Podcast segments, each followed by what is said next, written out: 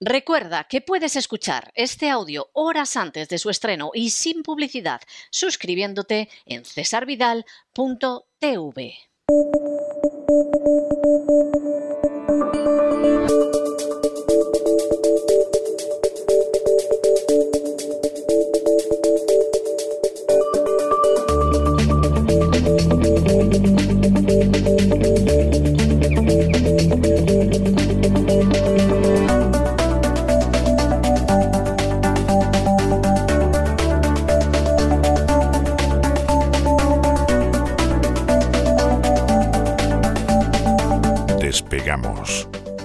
Lorenzo Ramírez. Corremos raudos y veloces hacia nuestro avión, atravesamos el umbral, nos tiramos en plancha sobre los asientos, nos abrochamos los cinturones,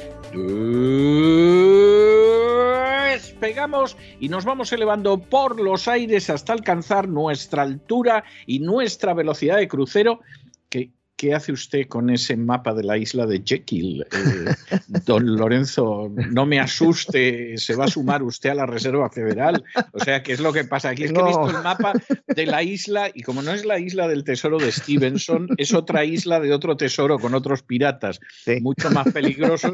Oiga, me ha dado un sobresalto, me ha dado un vuelco en cuerpo que no sé a usted. Buenas noches. Muy buenas noches, don César. Y la botella de ron, ¿no? Que era lo que faltaba. Exactamente, y los muertos. La botella de ron. ron la botella de ron, sí. Mi hija pequeña se puso a leer la isla, del tesoro. Y digo, mira qué aplicada es ella. Pues sí, aquí estoy dándole la vuelta al mapa de, de Jekyll.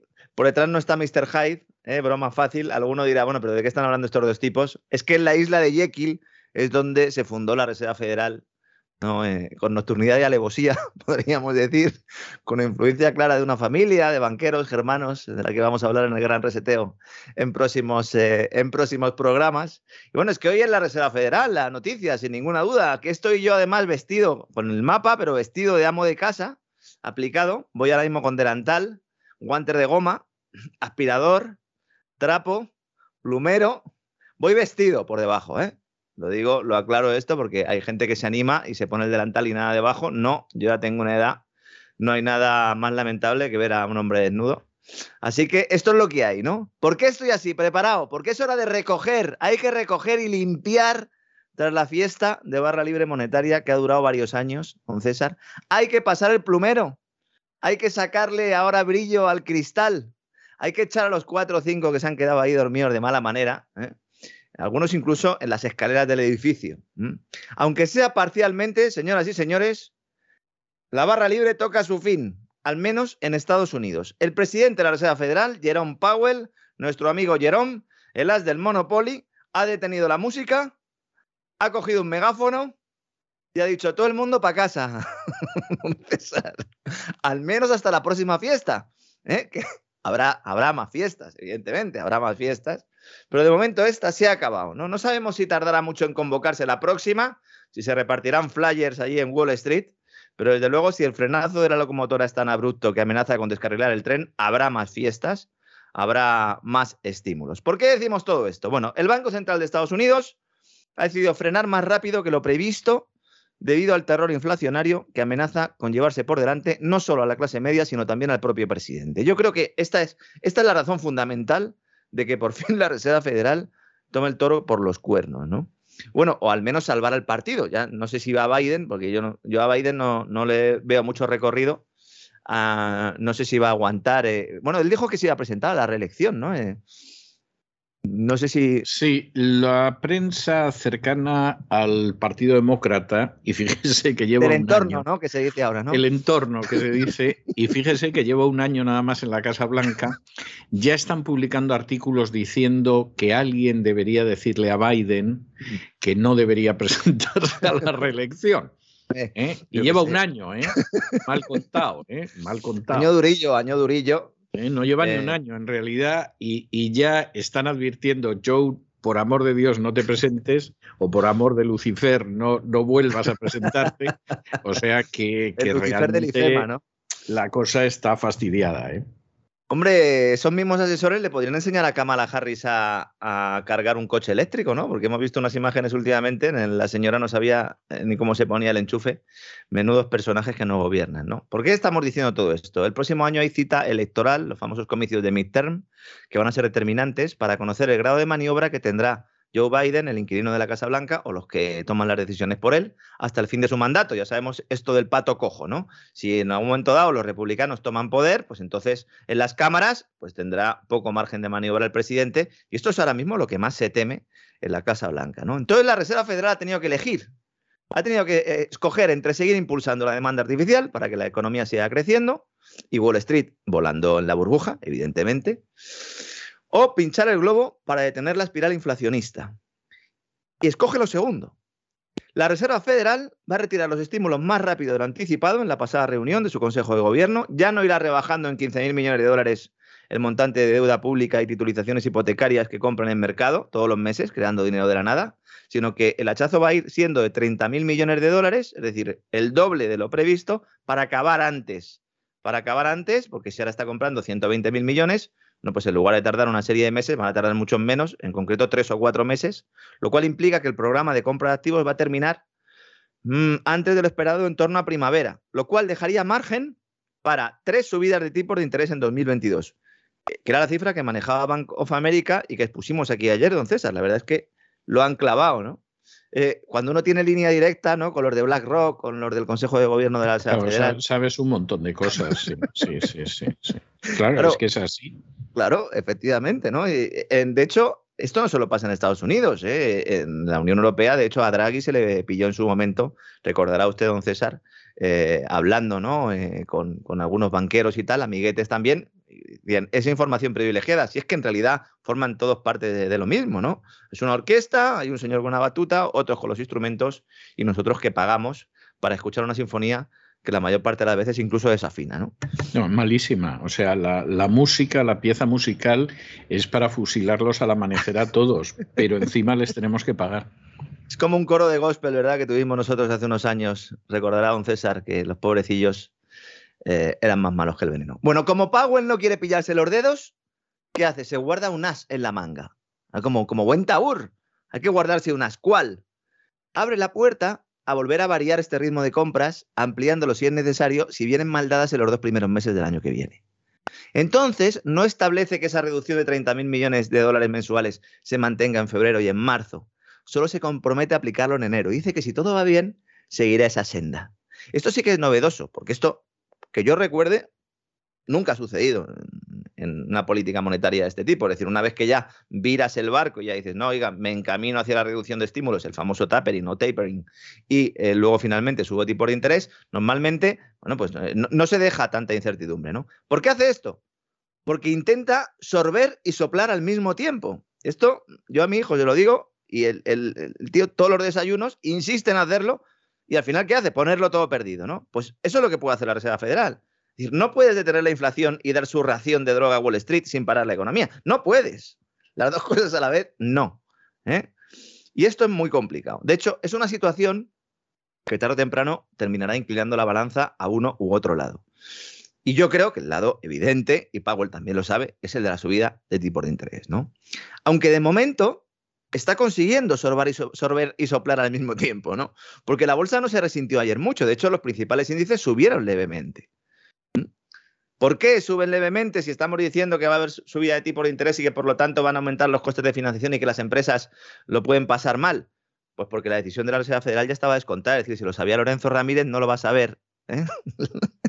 todos los banqueros de Wall Street, pues claro que lo sabían. A ver qué pasa en las próximas sesiones y sobre todo en el arranque de 2022, porque una vez que empiezan a despejarse determinadas incógnitas, sobre todo las referentes a la evolución de la amenaza covidiana, podríamos incluso ver caídas en las bolsas, pero no porque la amenaza covidiana sea más amplia, sino porque sea menor. ¿Por qué, ¿Por caen las acciones y la economía va muy bien y de hecho hay que frenarla para que no se recaliente demasiado? Pues porque muchas de esas acciones solo subían por esa droga monetaria. Entonces vamos a ver quiénes eran los fuertes y cuáles simplemente gigantes con pies de barro. ¿no? De hecho, esto ya se está produciendo desde hace tres semanas, periodo en el que los valores tecnológicos son los que mantienen el tipo y el resto comienzan a descontar ese cambio de era monetaria. Es decir, ya estamos en esa zozobra. Porque hace tres semanas el mercado o los que toman las decisiones, los grandes jugadores, ya sabían que la Reserva Federal iba a anunciar lo que ha anunciado en las últimas horas. Por cierto, hablando de variantes, no sé si sabe usted que el Palpatine de Ford Detrick, el señor eh, Fauci, dice que con las vacunas actuales, eh, las mal llamadas vacunas actuales, que Omicron está controlado. Yo no sé si hacerle mucho caso o no, pero de eso, de esto sabe él, ¿eh? Hombre, sabe, sabe, sabe, no cabe la menor duda, pero a mí me hace gracia lo de que está controlado, porque había quien se frotaba las manos pensando en que le amargaba las navidades a la gente. Se ve que han encontrado otras maneras de triturarles las navidades a la gente y ya no tienen que seguir con el bulo de Omicron. Bueno, ahora sí que hay una diferencia clara con respecto al tema pandémico entre Estados Unidos y Europa. Porque aquí estamos con que es el apocalipsis zombie, que vamos, a contagiarnos todos. Además, ya está diciendo alguno de IS Global, ese grupo de expertos que asesora al gobierno y en el cual pues están eh, Soros, la fundación de Bill y Melinda Gates, los sospechosos habituales, les vamos a dedicar un programa de gran reseteo completo a esta gente, pero ya están diciendo que ojo porque se están dando cuenta de que eh, Omicron eh, se contagia más entre los que están vacunados. Anda, fíjate, fíjate, pues mejor sacar Omicron cuanto antes de, del escenario, porque si se contagia más con los, con los vacunados, mal asunto. ¿eh? Hombre, aquí en Estados Unidos sucede también hay una serie de circunstancias que explican la diferencia con Europa, pero yo creo que hay una que es muy significativa y es que más del 50% de los norteamericanos no seguían para la información de las grandes cadenas de radio, de televisión o de prensa. Eso es determinante, eso es determinante. Y eso es determinante, porque claro, el camelo, las mentiras masivas que en España difunden los periódicos, las cadenas de televisión y, de la radio, y las radios, en Estados Unidos más del 50% está libre de eso. Y entre otras cosas porque no los creen, no los creen en absoluto. Y entonces Claro, lavarle el cerebro a la gente pues se hace por lo menos un poquitín más difícil. Mucha gente piensa que lo del fake news y tal lo puso de moda Trump, pero no, esto viene de muy lejos, viene de muy atrás y lo único que hizo Trump en un momento dado pues fue recoger ese sentimiento, aprovecharlo también de alguna manera, ¿por qué no? Eh, pero era algo que ya estaba, o sea, el descrédito de la prensa tradicional es evidente. En Europa también, pero a pesar del descrédito, la gente sigue consumiendo esa información, entre comillas, y bueno, pues así nos va, ¿no? Entonces, todo esto lo que nos indica es que el Banco Central de Estados Unidos va a intentar controlar la inflación provocando el menor impacto posible en las acciones, el PIB, el Producto Interior Bruto, el crecimiento económico, para que nos entendamos, y el empleo, de forma que los demócratas puedan afrontar con garantías la cita electoral. Ese es el plan. Me hace mucha gracia ver artículos ¿no? que dicen en la independencia de la Reserva Federal. Eh, qué bien ha hecho Biden en, en, refrendar a Jerome Powell porque de alguna manera demuestra que la Fed es independiente. Oiga, la Reserva Federal trabaja para el gobierno de Estados Unidos y, para, y sobre todo para las entidades financieras y para Wall Street. Es decir, de independencia nada. si es algo, no, es independiente. ¿no? Tienen cierto margen. ¿Por qué? Porque las elecciones no se celebran hasta noviembre de 2022. Con lo cual, podría iniciar la subida de tipos en primavera, es decir, durante estos meses va dejando progresivamente de comprar deuda. La, la, Reserva Federal está comprando deuda pública, es decir, la deuda que emite el Tesoro de Estados Unidos, monetización de deuda, y luego titulizaciones hipotecarias. Los paquetitos esos eh, que se hacen con los créditos hipotecarios y que nos llevaron a la anterior crisis subprime. Bueno, pues eso mismo, ¿no? Lo está comprando la Reserva Federal. Progresivamente irá dejando de comprarlo y en primavera, aproximadamente, hará la primera subida de tipos. Esa es la hoja de ruta, ¿eh? luego pueden pasar muchas cosas. Un cuartito de punto subirá. Una vez dado por terminado el plan de compra de deuda, y entonces verá qué pasa. Si el chiringuito aguanta, pues realizará otra subida en septiembre, seguramente después del verano, en septiembre. Y luego ya veremos, porque hay una cosa que muchos no tienen en cuenta, que cuando se acercan elecciones hay una regla no escrita que establece una cierta parálisis en las medidas de política monetaria para no afectar a los comicios. ¿no? Estamos diciendo que lo que haga el Banco Central es lo más importante, lo que determina la marcha de una economía, para lo bueno y para lo malo, pues evidentemente eh, eh, cualquier decisión que se tome en vísperas electorales o tres o cuatro semanas antes, pues es, eh, influye evidentemente en los comicios. ¿no? Es un escenario muy interesante en Estados Unidos que puede marcar el devenir del resto de países en 2023, sobre todo en Europa, que, ya lo está marcando. El Banco de Inglaterra esta mañana ha subido ya tipos de interés.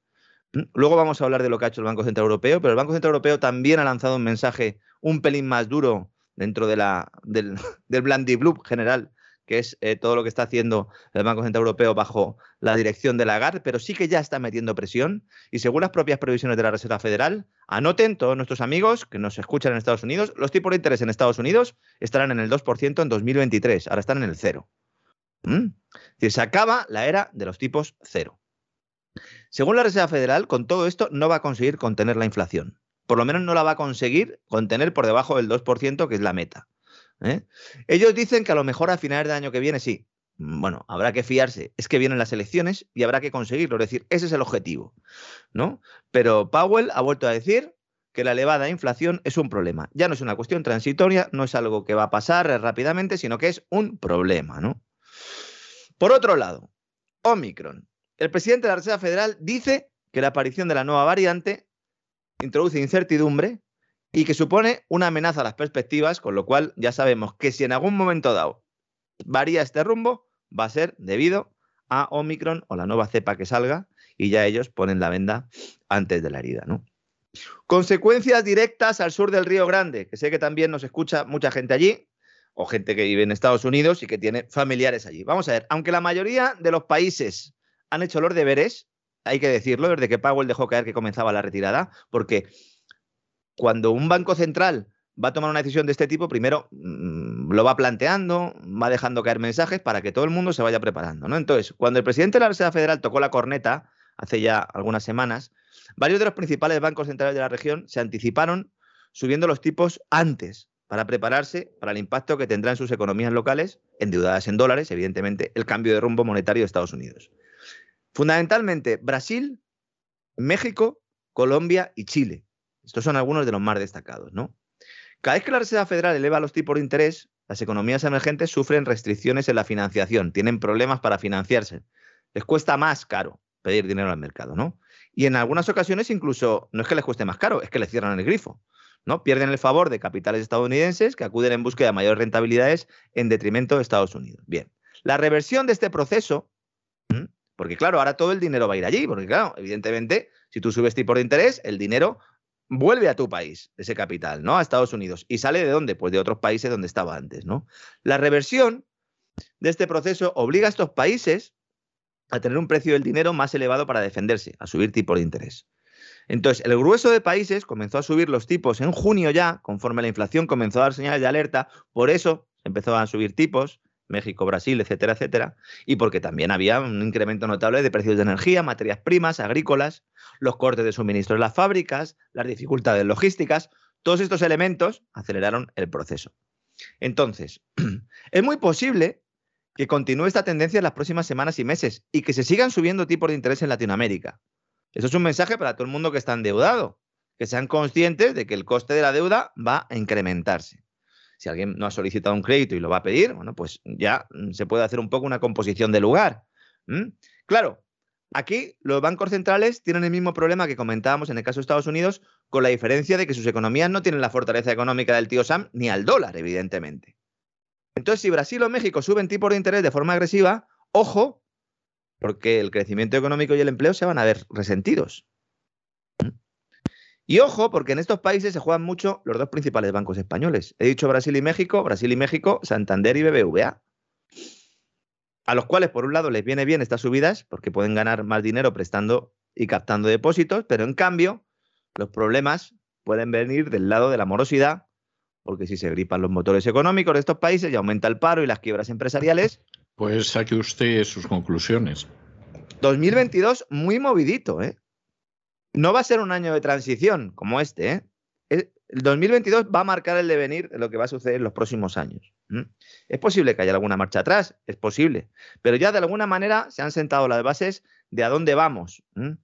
Cuando algunos dicen, no, Agenda 2030, qué bien, lo sostenible, los objetivos de desarrollo sostenible, qué bonito todo y tal. Bueno, eh, nos estamos preparando para una crisis económica. ¿eh?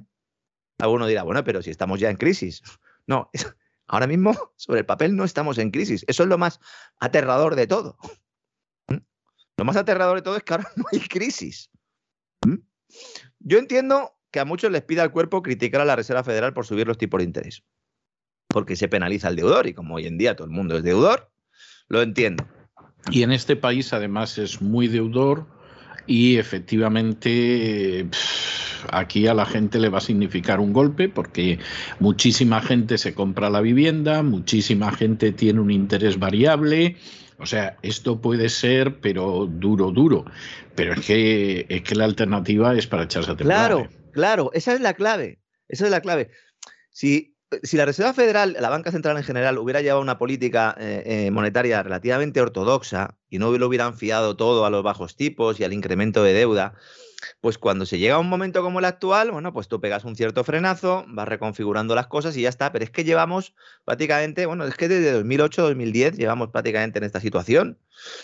Ha habido sí algún movimiento y tal, pero básicamente estamos en una era de tipos eh, de interés reales negativos desde entonces. ¿Qué pasa? Pues pasa lo que ocurre ahora, que cuando quieres adoptar medidas que pueden ser quirúrgicas, ¿eh? Quirúrgicas en el sentido de que, bueno, pues con una, pequeña incisión puedas solucionar un problema, pues ahora no, porque tienes una inflación al mayor nivel de los últimos 40 años. Y claro, ya tienes la casa hecha unos zorros. Y ahora, para limpiarla, pues ya sí que necesitas frotar, por seguir el ejemplo que utilizábamos al principio. ¿eh? Y frotar y raspar, y a lo mejor hasta tienes que pintar o cambiar el suelo, ¿no? Y esto no lo ha hecho solo la Reserva Federal, lo han hecho todos los bancos centrales, ¿no? Han incentivado ese endeudamiento masivo. Entonces, por lo que se debería pedir cuentas a esta gente no es por la subida de tipos, sino por haberlos tenido tanto tiempo bajos. Lo que pasa es que, claro, como hay tantos incentivos para que se tengan bajos.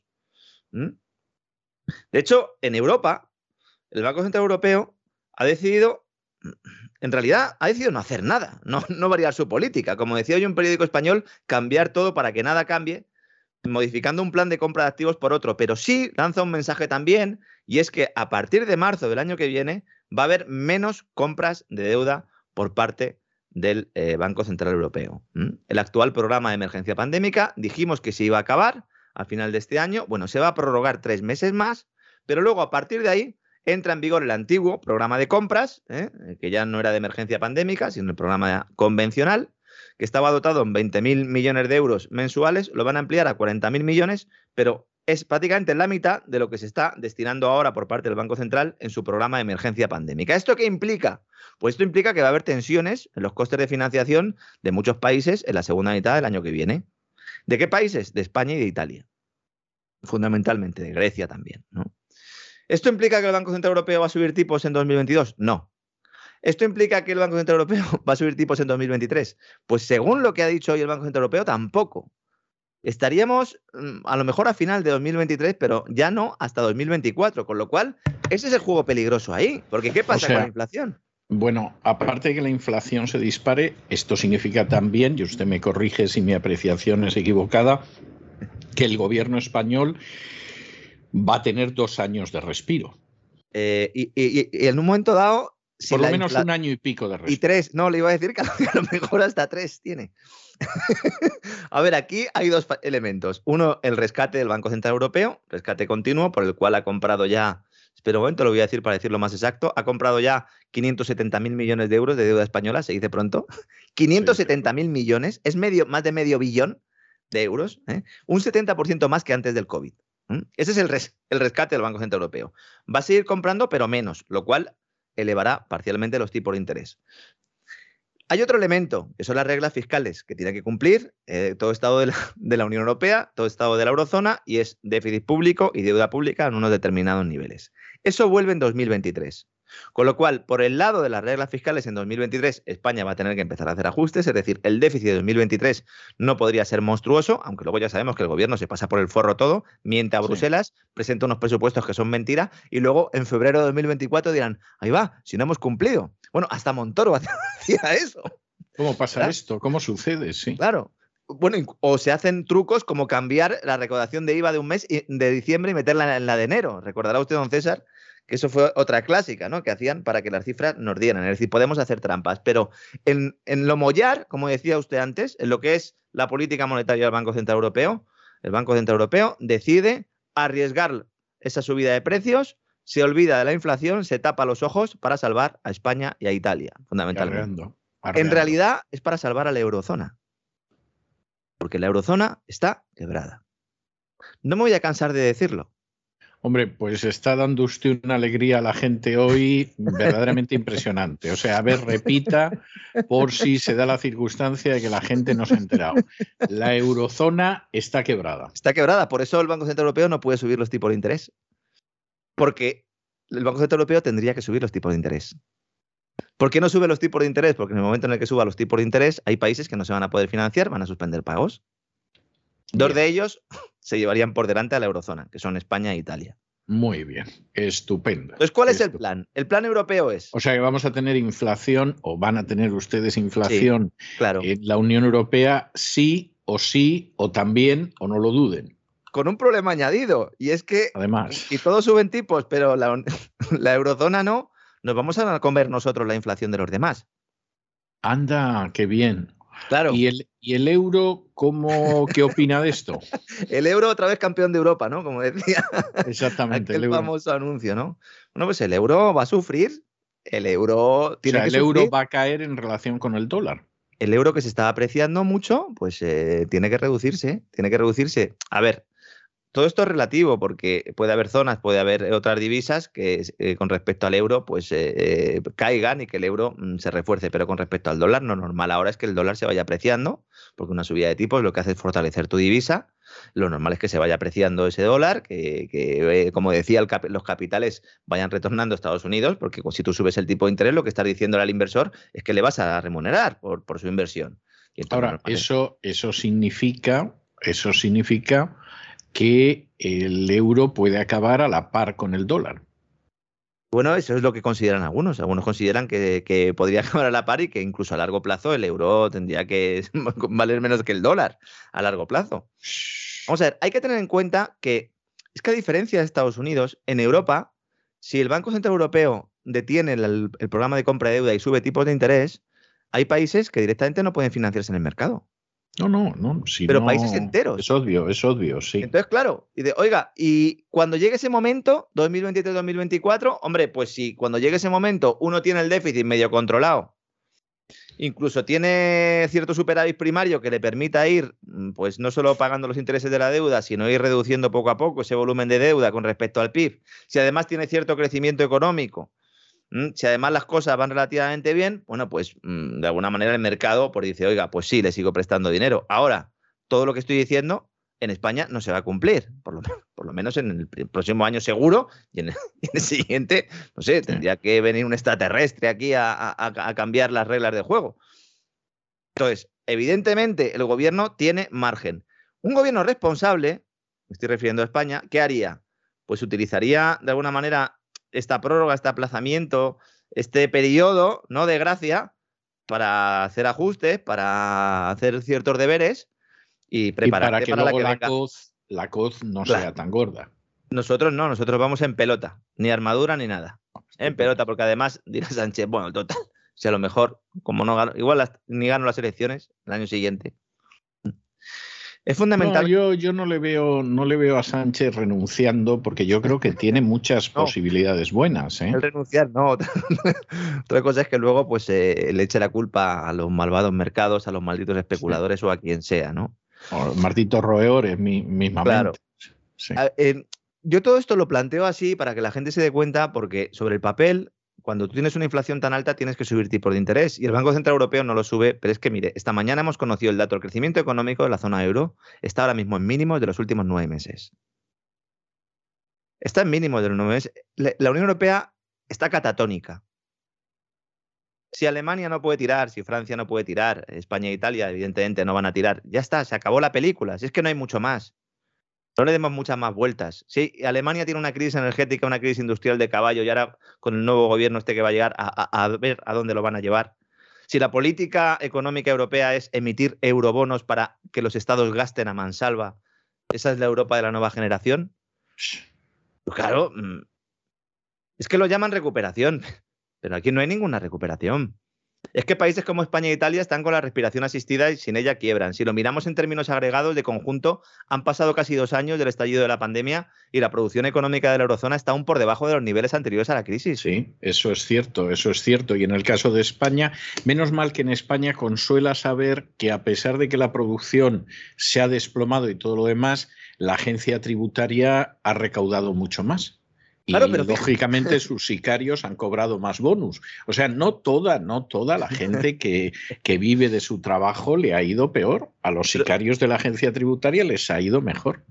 fíjese qué oportunidad de oro, ¿no? Bueno, pues ya está, nos hemos aprovechado de la inflación, tenemos unos eh, estupendos ingresos fiscales. Bueno, pues pongan orden un poco en casa. Dicen, no, no, hay que subir las pensiones un 2,5% porque hay elecciones el año que viene. Ya está, si es, que no hay, si es, que no hay, que darle más vueltas a esto. Que sí, que los pensionistas están muy contentos y, y que quieren que se les eh, mantener el poder adquisitivo. Pero es que si suben los salarios de los funcionarios con la inflación, si suben las pensiones con la inflación, tienes un problema de cuentas públicas. Entonces, el mayor riesgo ahora mismo es que la inflación se desboque. Entonces, si no empieza a remitir a partir de primavera, todos los organismos, como decían eh, María Jesús Fernández, economista senior de Funcas, en un artículo hoy también, si no empieza a remitir a partir de primavera, entramos en zona de riesgo. Porque ya no es por el efecto comparación, esa inflación, etcétera, etcétera. Si después de primavera en España, en Europa, tenemos inflación importante, entramos en zona de riesgo. ¿Mm? Esto genera problemas de costes laborales también. Crisis energética más los salarios. ¿Por qué? Porque va a haber reclamaciones salariales. Si la inflación se instala en la economía y merma el poder adquisitivo de trabajadores, van a pedir subidas salariales. Por eso Yolanda Díaz quiere tener atados en corto a UGT y a comisiones obreras. Por eso les está untando ahora, porque saben que va a llegar ese momento y cuando llegue ese momento, UGT y comisiones obreras, ¿qué harán? ¿Pedirán subidas salariales? ¿O mirarán para otro lado y silbarán, ¿no? La del puente sobre el río Cuey. ¿Mm? Pues hombre, no sé yo qué tal lo silbarían, no es tan fácil de silbar, ¿eh?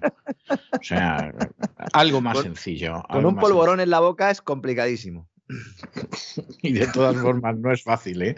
A mí me parece que, que, no estoy yo seguro de que las, las cabezas que rigen comisiones obreras y UGT sean capaces de silbar el puente sobre el río Kwai con cierta, con cierta habilidad, ¿eh? O sea, se lo digo como lo siento, ¿eh? Exige una capacidad de concentración, etcétera, que no se lo veo yo a esta gente salvo para comer marisco.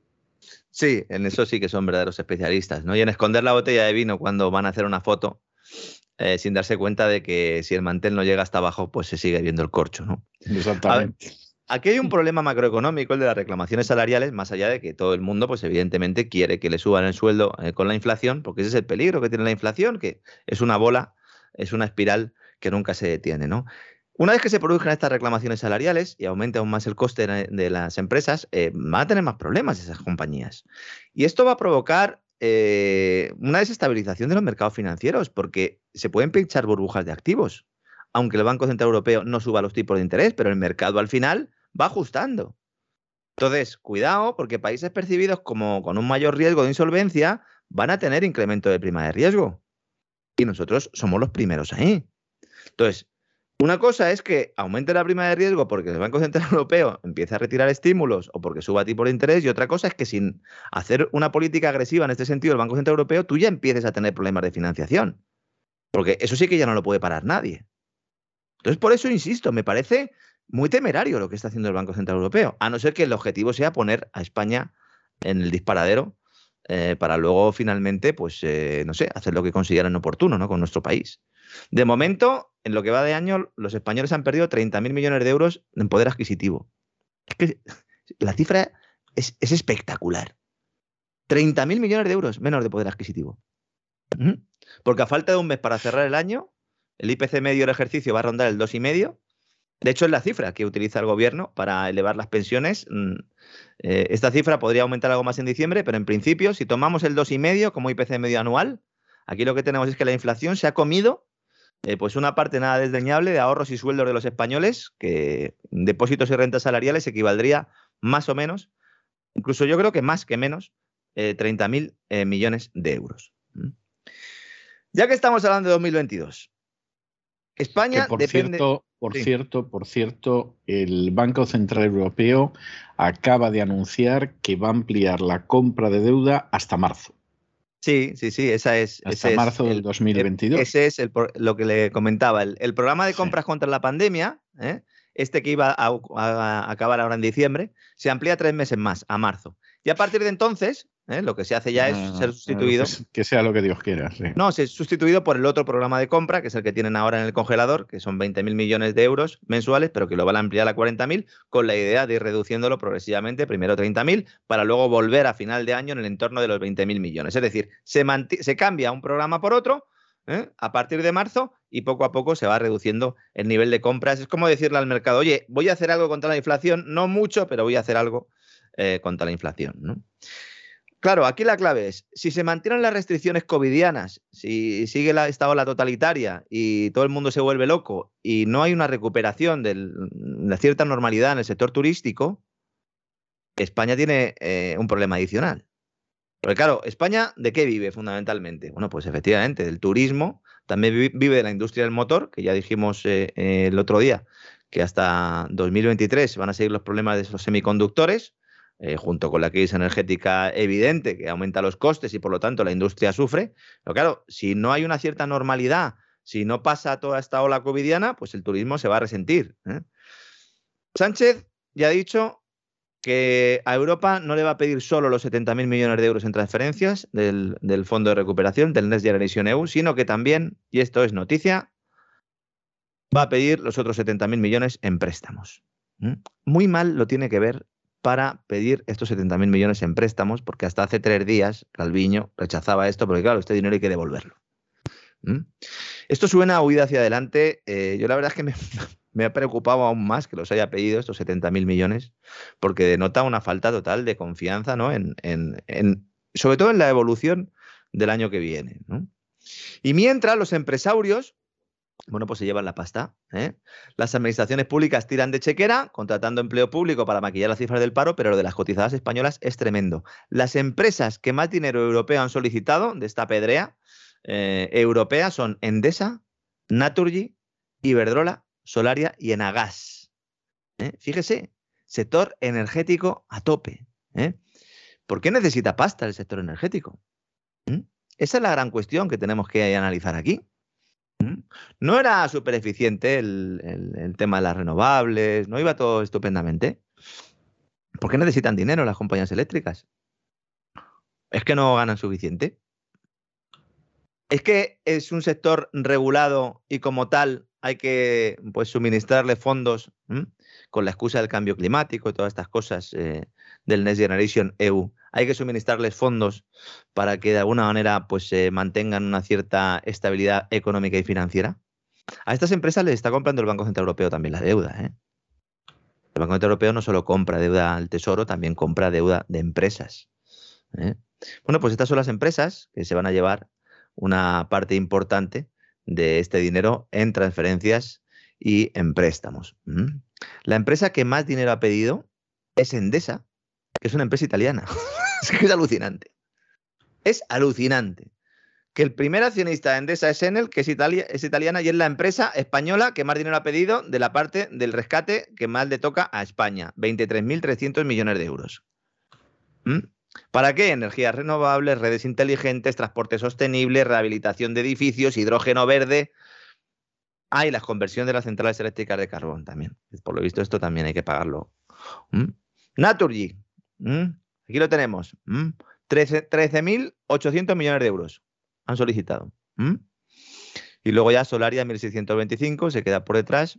Pero bueno, lo de Iberdrola, lo de, Iberdrola es para darles de comer aparte. ¿eh? Iberdrola, fracaso absoluto en el proyecto de PMN en México, el caso Villarejo, dentro de cuatro semanas el presidente tiene que comparecer, acusado, imputado por los encargos al excomisario. Iberdrola ha pedido 30.000 millones de euros.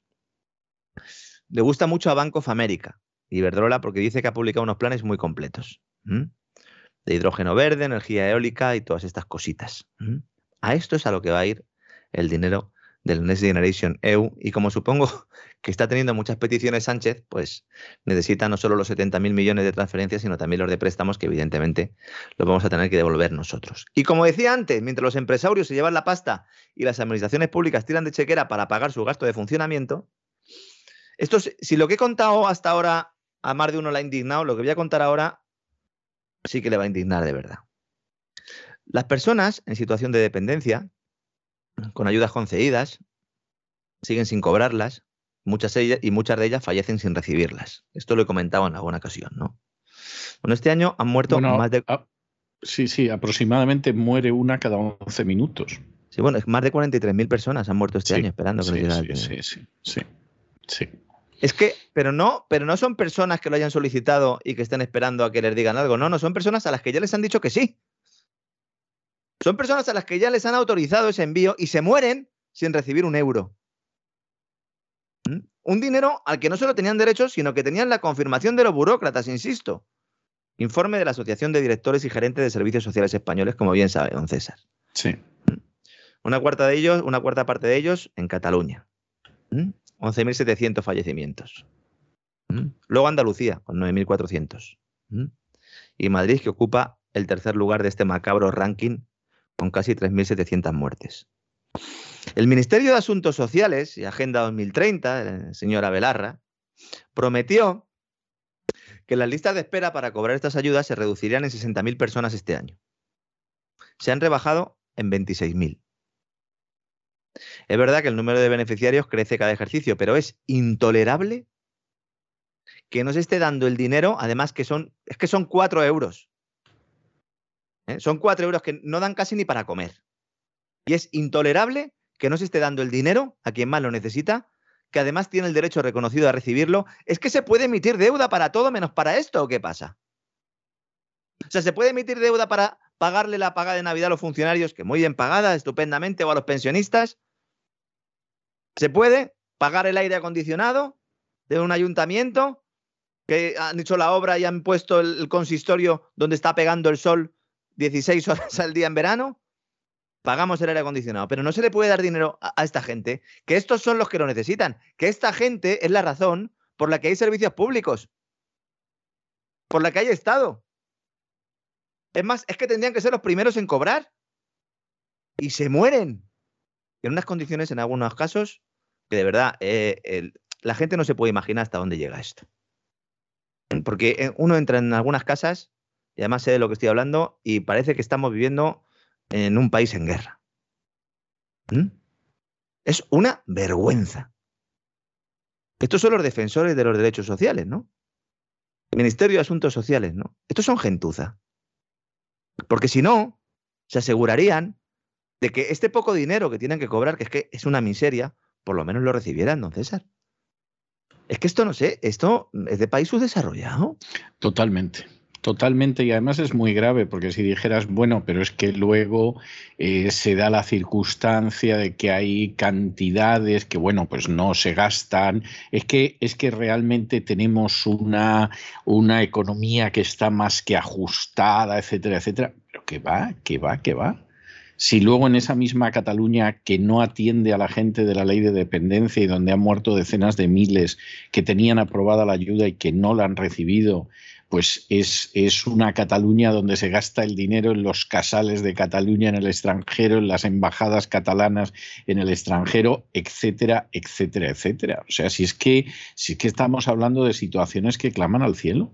O sea, si es que el dinero va a parar a lo que no debería ir a parar. Y, vamos, la gente que se creía esa farsa de que, claro, es que los impuestos van a parar a la educación, van a parar a la sanidad, que son de calidad, yo me imagino que después de la crisis del coronavirus, la inmensa mayoría de los españoles habrán dejado de creérselo, porque si todavía se lo creen, es que son más tontos de lo que parecen. ¿eh?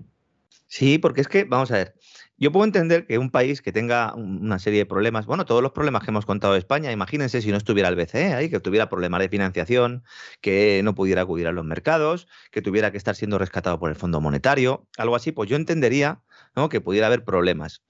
Lo entendería relativamente, porque si hay otros que cobran, pero es que en España, insisto, cada vez que hay un problema de liquidez, lo que hace el Tesoro es vender papelitos que en muchos casos le compra el propio BCE, no en el mercado primario, sino en el secundario, da igual, hay un inversor que lo compra y luego se lo coloca al Banco Central Europeo, pero este inversor lo compra porque sabe que se lo va a poder colocar al Banco Central Europeo y ese dinero entra y según entra se va a pagar, bueno, pues es que estas navidades mismo, la paga de los pensionistas y la paga de los funcionarios de Navidad sale de deuda pública. Bueno, pues igual que se hace esto, que se emita el dinero que haya que emitirse. El dinero que haya que emitirse. Es que si algo está justificado es esto. Es esto. Es así, es y así, si hay una, es así. Y si hay una pandemia, emites deuda y haces hospitales. Y contratas eh, médicos. Y contratas personal para las UCIs. Y si no lo haces, o es que no hay una pandemia, o es que te interesa que haya una crisis sanitaria. Porque es, es, es intolerable. Esto no pasa solo en España, ¿eh? En Alemania, ya lo dijimos, hay 4.000 camas menos de UCI hoy respecto a hace un año. Luego, cuando suceda algo, que Dios no lo quiera, pero si sucede y no hay espacio, pueden decir que las UCIs están desbordadas. No, claro. Y si cierran todavía más camas, pues más desbordadas estarán.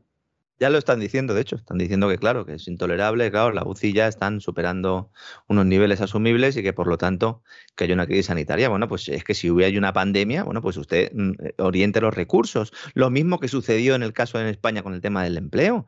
Es decir, si tú mandas a todos los trabajadores en ERTE a casa, si tienes un, una baja de autónomos como la que se produjo sobre todo al principio, tan espectacular, pues lo que tienes que hacer son reforzar el que los servicios públicos de empleo. Y en lugar de eso, ¿qué hicieron? Cerrarlos. Y los cerraron. Y luego, cuando los abrieron, ataque informático. Entonces, los hackers rusos. los hackers rusos. Bueno, es que hay hackers rusos. Gente que se le había muerto el marido o la mujer de COVID en la residencia, con COVID o por la razón que fuera. Y no han podido cobrar la jubilación hasta hace escasas semanas. Es que es espectacular es, de país de tercera división. Por eso sí. cada vez que dicen aquello del escudo social y del plan de resiliencia y tal, digo, señores, es una broma de mal gusto. Seguiremos hablando de todas estas cosas en 2022. Se, se plantea, ya digo, un 2022 interesante en muchos aspectos. A ver qué sucede con ese arranque y con esa inflación, porque si no, yo creo que el Banco Central Europeo tendrá que ser un poco más agresivo ¿no? en, esa, en esa reducción del, de los activos que compra, se les llama activos también de una forma, es un eufemismo, ¿no? Porque, claro, la deuda es un activo financiero, pues sí, pero claro, activo tiene una connotación positiva, ¿no? En realidad es un pasivo lo, lo que están comprando, ¿no? Es una deuda, en realidad es un pasivo, pero bueno, es la manera de llamarlo en las finanzas. Yo creo que mm, es muy posible que si la inflación sigue desbocada eh, sobre todo por, la, por, por, las presiones ¿no? del norte de Europa y tal, pues el Banco Central Europeo pueda endurecer un poco la política monetaria y entonces pues empezaremos a ver ajustes aquí en España, veremos tensiones eh, importantes, es posible que el Euribor eh, pues empiece a, a registrar un, una ligera subida. ¿Eh? Entonces, eh, bueno, pues va a ser un arranque de año importante en Europa y yo creo que Estados Unidos eh, hace lo que tiene que hacer. ¿eh? Va a haber víctimas por el camino, pero yo creo que Estados Unidos hace lo que tiene que hacer y me parece que es positivo lo que, lo que ha hecho la Reserva Federal. Como siempre, don César, vamos a la contra ¿no? de lo que plantea casi todo el mundo, pero a poco que uno haya comprendido un poco los argumentos que hemos dado hoy aquí, yo creo que compartirá lo que estamos comentando, don César. En fin, es, es así, es así.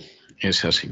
Bueno, don Lorenzo, eh, este es el último despegamos largo de este año. ¿eh? No, aclaremos que no nos despedimos. Mañana tenemos el último despegamos de este año. De este año, subrayenlo bien, que regresamos el año que viene. Pero ya saben ustedes que el despegamos del viernes es un despegamos más breve, más resumido, porque en don Lorenzo Ramírez nos anuncia lo que va a ser el gran reseteo del fin de semana. Que en fin, prepárense para algo verdaderamente de dimensiones elefantiásicas, ya no gordo, no, elefantiásico, ya se lo advertimos a ustedes con antelación. Nos encontramos mañana, don Lorenzo, un abrazo muy fuerte. Un fuerte abrazo, don César, hasta mañana.